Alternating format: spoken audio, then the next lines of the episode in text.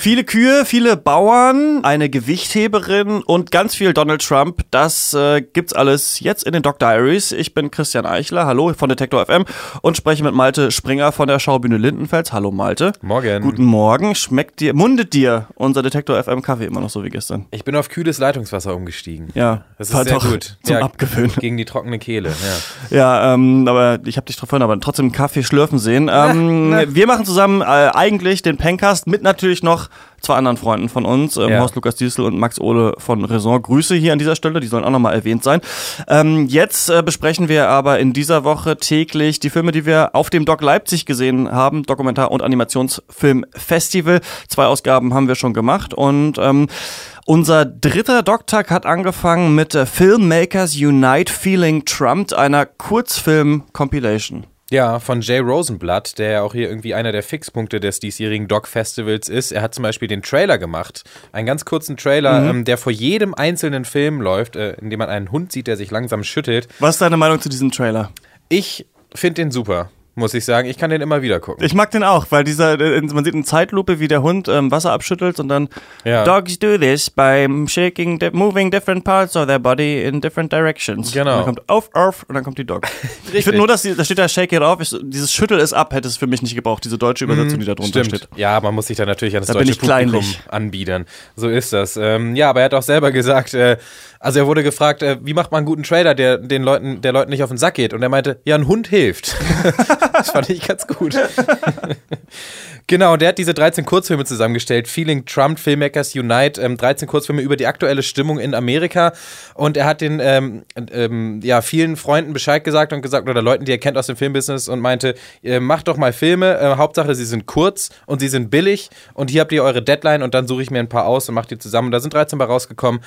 Ich hatte da eine gute Zeit bei. Ähm, das war wieder in der Bahnhofshalle. Es war auch wieder sehr voll. Das war schön. Ich, ähm, ist glaube ich oft so bei, bei Compilations, du findest nicht jeden cool. Ja. Ähm, wie, wie ging dir das? Ähm, ich hatte das Gefühl, die besten waren am Anfang, aber vielleicht mhm. stimmt das auch nicht. Man ist einfach rezeptiver am Anfang ja. ähm, für die besten Filme. Ich fand es super lustig, diesen Film, wo dieses mexikanische Kind halt einen Donald Trump Pinata will. Ja. Und dann äh, fährt die Mutter los, um eine zu kaufen. Der auch eigentlich, also die waren ja sowieso nicht alle Dokumentarfilme. Mhm. Und ähm, der war sehr im Stil, weiß nicht, von Wes Anderson und äh, total lustig, fand ich. Ja. Und dann gab es aber auch manche, die einfach nur Collagen waren. Da war einer, der war eigentlich nur so aus Internet-Memes zusammengestellt. Genau, und der ja. war eigentlich richtig geil, fand ich, weil man da auch mal gesehen hat, ähm, wie so ein großes Publikum auf so Internet-Gags reagiert. Das Ja. hat man ja sonst auch nie. Das, man sitzt ja immer alleine eigentlich nur vom Computer und scrollt da durch. Und das fand ich auch ziemlich witzig. Aber ich muss auch sagen, wir haben ja auch so einen ähm, Mini-Podcast damals zur Wahl von Donald Trump gemacht, noch am, am selben Tag. Und bei mir ist dieses Gefühl wieder so ein bisschen zurückgekommen. Ich hatte so Donald Trump so ein bisschen ausgeblendet in letzter Zeit. Man liest ja immer von ihm, aber Ja. weil man so oft von ihm liest, ist, seine Relevanz geht irgendwann verloren und dieser Schock. Und man hat aber gesehen, die Leute waren schon sehr geschockt und irgendwie hasst den schon jeder auch. Ja, aber ich glaube, man hat auch nochmal gemerkt, ähm, wie das so ein Unterschied ist, äh, ob man äh, nun das jetzt als Deutscher diese Wahl verfolgt hat oder doch äh, direkt betroffen ist als Amerikaner. Ja.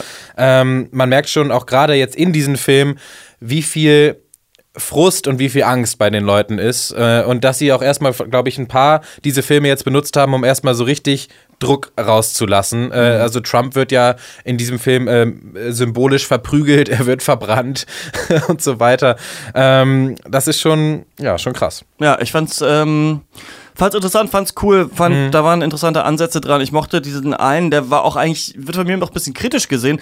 Da sieht man den ganzen Film über nur ein Bild von einer Frau, die in einem Museum vor zwei Bildern steht und dann Ja. werden da abwechselnd eben Bilder hineingelegt in diese Rahmen und das sind immer Gegenüberstellungen und einmal ähm, ist es dann äh, Black Lives Matter und auf der anderen Seite White People have rights too. Ja. Und da sind aber auch so Dichotomien, die nicht ganz aufgehen. Also es ist ja nicht, die, weiß nicht, nicht jeder, der gegen Abtreibung ist, ist gleich auch ein Rechtsradikaler oder ein Mitglied des Ku Klux Klan.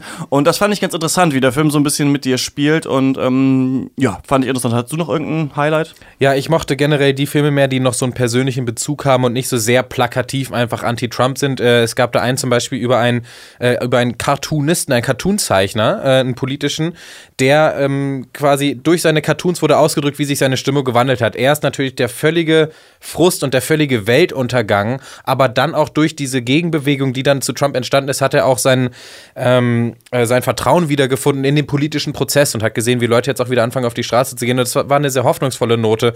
Und äh, insgesamt war das eigentlich ein schöner Einstieg in den Doc-Tag. Genau, und du hast vorhin noch im Vorgespräch erwähnt Brothers, wo so zwei, die Sichtweise ja. zweier Brüder ähm, gezeigt wird. Der eine Republikaner, der andere Demokrat. War auch sehr interessant zu sehen, fand ich. Auf jeden Fall. Danach bin ich in den Film Dying Breed gerannt tatsächlich. Ich hatte mich hm. ein bisschen zeitlich verschätzt, das äh, so verquatscht dann nach diesem äh, Trump-Film, ne? Und dann ähm, direkt äh, rübergerannt ins äh, Passagekino, wo aber auch viel später angefangen wurde. Also das hat mir ganz gut gepasst. Ähm, von Mick Catmull, der ist auch so einfach Dokumentarfilme, macht auch Filme für die BBC und so weiter und hat sich für diesen Film ähm, ein Jahr lang ins britische Cornwall begeben und dort drei Farmer begleitet auf ihrem normalen hm. Alltag, drei äh, Cattle Farmer, also die Rinder züchten. Ja. Und das ist nämlich so, dass äh, da in den letzten zehn Jahren ein Drittel der Farmen verkauft wurden an Großunternehmen oder auch an irgendwelche reichen Leute, die Bock haben, auch noch einen Bauernhof zu haben. Und du siehst hier eben diese Dying Breed, eine aussterbende Art, die noch so lebt oder die so lebt und das Interesse, also der Film macht ganz interessante Bilder auf oder ganz interessante Gedanken kommen mhm. dann einmal vor. Zum Beispiel habe ich mich dann so gefragt, okay, ist interessant, ich überdenke gerade mal wieder meinen Fleischkonsum und ähm, ja. für die Leute, die den Tieren viel näher sind, zum Beispiel, ja. ist es völlig normal, dass die irgendwann sterben müssen. Also die leben den ganzen Tag mit diesen Kühen, die mhm. lieben diese Kühe, aber irgendwann müssen die einfach weg auf die Schlachtbank und Interessant war auch, sind einmal die Charaktere gewesen. Also es gibt da so ein Ehepaar, das war mega niedlich eigentlich. Sie hm. ist äh, die Kettlefarmerin, also sie hat die Kühe und er ähm, ist Imker und seine Aufgabe im Leben ist es, jedes Lebewesen, das auf seiner Farm ist, ähm, aufzuzeichnen und äh, quasi in so ein offizielles National Archiv einzutragen. Und dann siehst du halt, wie er Motten sammelt, wie er sich hat sich so eine Glühbirne gebastelt, äh, ja. in so einen Käfig rum. Und am nächsten Tag kommt er dann hin, macht das auf und äh, zeichnet die ganzen Motten auf, welche das sind. Es gibt irgendwie 2000 Mottenarten, sagt er.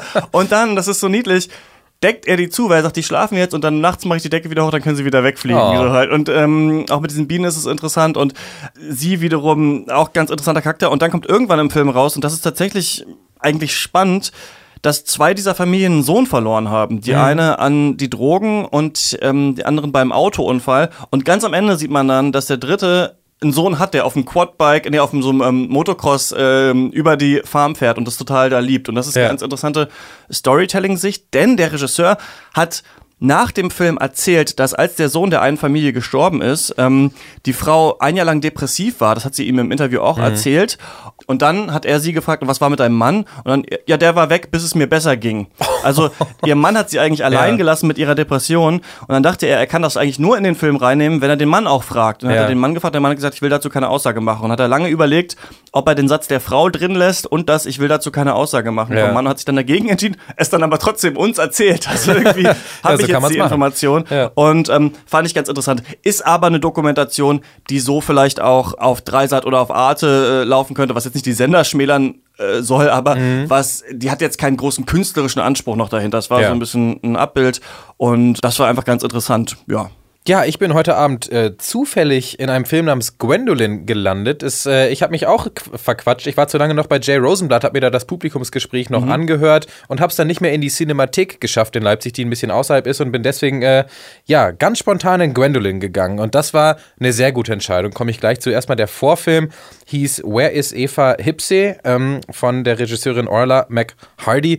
Ist wieder ein Animationsfilm, wieder in der Art einer, einer Collage oder wie ich den Film irgendwie so gesehen habe, ist so eine Art audiovisueller Essay, nicht unbedingt ein richtiger, also zumindest mal keine Doku und auch kein richtiger Animationsfilm, kein klassischer.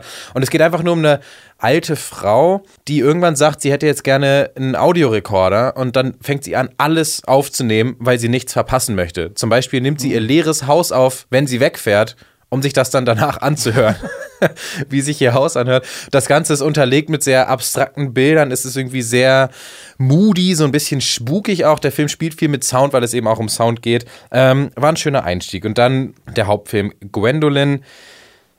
Ah, so eine tolle Person. Es geht um eine Person, die Hauptperson ist ähm, Gwendolyn Like. Es ist eine Frau Mitte 60 und ich kann einfach mal so kurz aufzählen. Sie ist Gewichtheberin und hat irgendwie über 15 internationale Titel gewonnen und sie hat mit 52 mit dem Gewichtheben angefangen.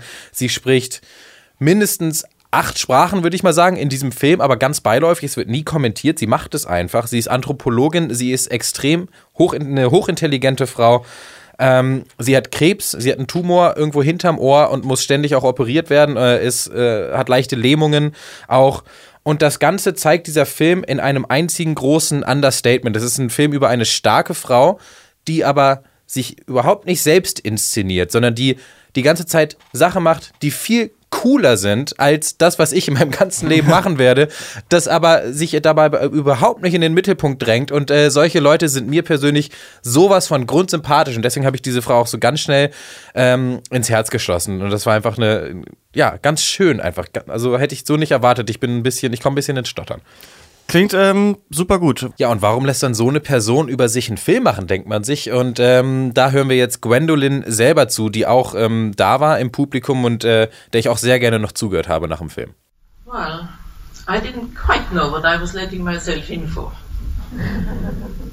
I must admit, I'm an enthusiastic cinema goer. But to be at the other side is different, as I found out. But when I saw Ruth's film, the Tough Cookies about the boxes, I loved it so much.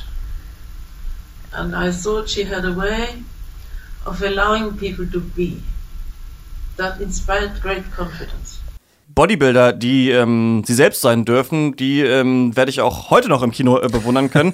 Denn ähm, ich werde mir Call Me Tony anschauen, da geht es um so einen polnischen Bodybuilder, glaube ja, ich. Ja. Äh, oder Gewicht. Nee, Bodybuilder, nicht Gewichtheber. Sie war ja eine Gewichtheberin erst, richtig. ein Bodybuilder. So, jetzt habe ich nochmal richtig. Und dann habe ich im Programm entdeckt, und ich weiß noch gar nicht, was mich da erwartet, mhm. The Maribor Uprisings, ah. ein interaktiver Film äh, von Doc Neuland. Es gibt ja hier diesen Virtual Reality Zukunft des Kinos, Space Doc Neuland. Und ähm, im Passagekino wird auch ein interaktiver Film geboten. Deswegen weiß ich nicht genau, ob wir Geräte kriegen zum Abstimmen, ob man was reinruft oder ob Aha. das nur so heißt und ja. einfach Pseudo ist. weiß ich nicht. Mal gucken. Aber ähm, ihr werdet es dann morgen erfahren in den Dr. Iris. Was steht für dich heute auf dem Programm, Malte? Ja, ein Film, den ich mir schon von Anfang an äh, so ein bisschen rausgesucht habe. Talking Money heißt der. Einfach, weil ich das Konzept so schön finde. Mal gucken, ob es sich auch äh, auf eine komplette Laufzeit hält. Ach, der, ich erinnere Einfach mich. nur Menschen, die dabei gefilmt werden, wie sie in der Bank sind und äh, mit ihren ja, finanziellen Beratern vielleicht sprechen oder mit ihren Bankangestellten sprechen und ähm, so eine Art vielleicht, ja, einfach nur so eine Zusammenstellung der Reaktion und der Gesichter der Menschen in Banken. Ich finde das unglaublich faszinierend. Mal gucken, ob es auch so gut wird, wie ich, wie ich hoffe. Genau, das weiß man dann immer erst, wenn man dann im Film sitzt und dann denkt, Mist oder sieht, ah, geil. ja. Und ähm, genau, wir hören uns dann wieder morgen in den äh, Doc Diaries. Bis dahin kann man alle Folgen noch online auf Detektor FM hören oder bei uns im Feed äh, beim Pencast. Einfach auf Facebook zum Beispiel mal Pencast eingeben. Das war's von uns. Bis morgen, Malte. Bis morgen, ciao.